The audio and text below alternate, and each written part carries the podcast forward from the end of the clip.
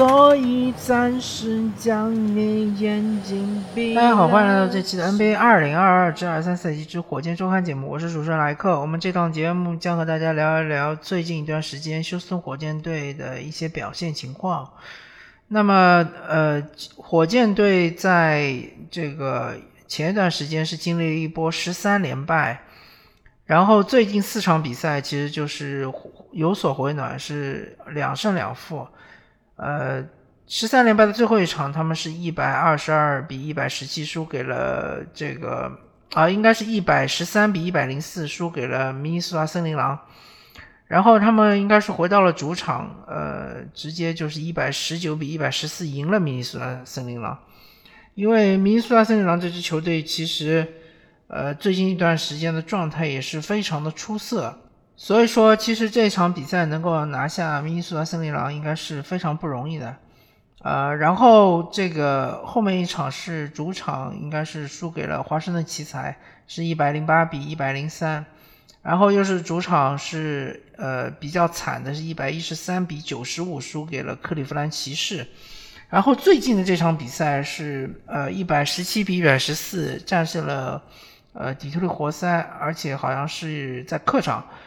呃，然后这四场比赛其实也有一些说头。第一，其实从这个明尼苏达森林狼的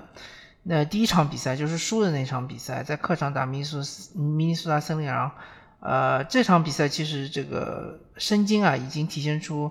一个就是进攻核心的一个地位。然后当时我记得打不管是戈贝尔、里德啊，其实都是呃非常得心应手。当然，申京他也有他的缺陷性，就是在他的这个一旦遇到包夹之后，他处理球的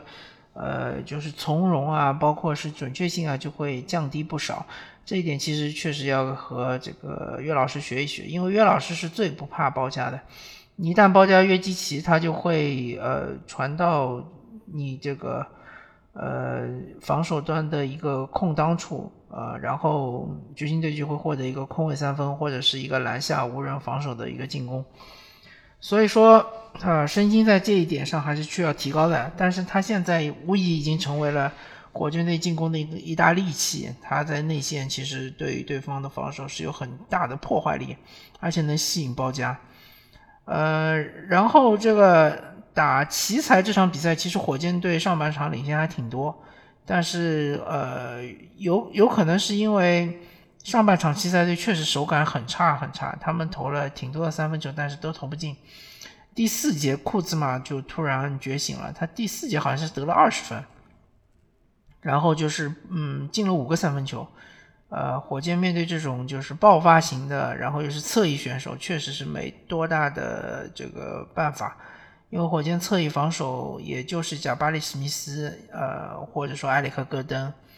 呃，这两个人算是防守能力还比较强的，或者说这个泰特也还可以，但泰特比较矮，所以就是这个，嗯，像库兹马他就可以直接干拔嘛，然后火箭队确实防不了。啊，包括伊森，伊森其实身高还可以，但是他就是，嗯，整个的上肢力量不够嘛，对抗还是比较偏弱一点。后面一场打这个克利夫兰骑士，当然就是全场被压制啊。然后骑士队双塔，呃，他们的这个阿伦和这个莫布利两个人，其实就是把火箭队内线罩得死死的。基本上你就别想进去了，然后不进去嘛，那你外线的投射也要靠谱啊，对吧？啊，所以火箭队这场比赛外线也不是很准啊。当然，当对方就是双塔里面有一个下去休息的时候，申京还是很有威胁的，还是在内线可以创造出一些机会来的。但是，一旦两个人都上了之后呢，申京其实也就熄火了。所以这场比赛输给骑士，其其实没没有什么太多可以说的吧？就骑士确实是强。确实是东部就是啊季后赛级别的球队嘛，火箭确实没办没办法对抗，而且骑士队就强就强在防守上，把你每个点都卡得死死的。那么最近这场打活塞这场比赛其实挺有挺有些说头的，就是火箭队轮休了申京和呃杰伦格林，就是两个等于是最强的进攻点被轮休了。然后小波特又是受伤嘛，还是没有上场。那这场比赛呢，就是基本上都是一些角色球员，然后埃里克·戈登的带他们，最终是逆转了这个活塞，其实挺不容易的，因为第一节好像就已经落后十几分了吧。嗯，贾巴里·史密斯，然后伊森，然后是呃戴森·尼克斯，嗯，对吧？然后就这一批球员，呃，包括还有华盛顿，呃，加鲁巴。呃，费尔南德斯，就是这这批球员呢，就是如果说，呃，他们的活力是发挥的比较出色，就是很有活力，然后又是能控制失误的话，确实，呃，面对活塞还是有一定的机会的。其实，呃，这比赛我一看首发阵容，我就觉得这比赛应该是输了，因为活塞队毕竟还有博扬。还有波克斯这两个进攻利器，火箭队基本上对不上了。但是没想到火箭最终还是赢了，呃，确实是赢的比较的，嗯，出人意料吧。然后这批角色队球员，也就是体现出他们确实是，呃，有一定的精气神，也也能打好比赛。那么。呃，我个人觉得火箭队现在的这个情况确实是比较的尴尬。呃，从所有的就是白兰球队来看，呃，火箭队现在这个体系是最差的。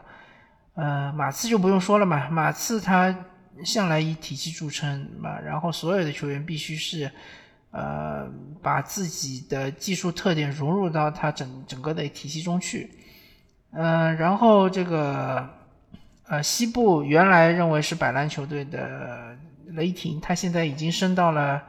西部第十一，而且离西部第十、西部第九、西部第七、西部第八，甚至于西部第六都不是特别的遥远。而且雷霆最近一波连胜，感觉他们这个上升势头非常非常的猛，所以跟火箭、马刺不是一个档次的。然后东部那些百篮球队，第一就是活塞，活塞其实。他他们就是缺了康尼汉姆嘛，只要康尼汉姆一回来，呃，然后把整个进攻梳理一下，他们其实比现在这个嗯看上去的实力要强很多。包括他们也有这个进攻比比较给力的，像是呃博扬啊或者博克斯啊这两个球员，老将还是这个以老带新，还还相对来说还是打得非常不错的，也赢过一些强队，对吧？然后那个。呃，再往上看是这个呃魔术，魔术队其实感觉它里面呃能打的球员还挺多，感觉什么班巴啊，什么呃啊还有这个他们的瓦格纳兄弟对吧？还有这个克尔东尼，还有富尔茨。其实他中生代的球员还挺多的，魔术队可能就是需要所有人都呃恢复健康之后呢，嗯，重新的磨合一下，可能下个赛季我感觉魔术队应该应该就能出成绩，呃，然后他们的这个内线，他们的还有五大阵容对吧？呃，所有的人都很高大，呃，这这个阵容其实也是在防守端应该是能发挥出作用来的，还有他们的温德尔卡特也打得很不错。呃，还还有，包括是嗯，他们的这个呃萨克斯对吧？还还没有就是完全的发挥出他的能力来。就是说魔术队感觉嗯，进攻也好，防守也好，其实是很有机会的，很有潜力能够就是打造出一支强队，而且有一定的雏形已经能看到了。当然还包括他们班凯罗。啊，班凯罗就是能够稳定得分，对吧？稳定得二十加，作为一个新秀球员，确实是非常了不起。然后，呃，东部就是其他黄蜂队，黄蜂队其实当时没有，大家没有预料到他们会落到现在这个地步。第一个当然就是跟鲍尔的受伤有关，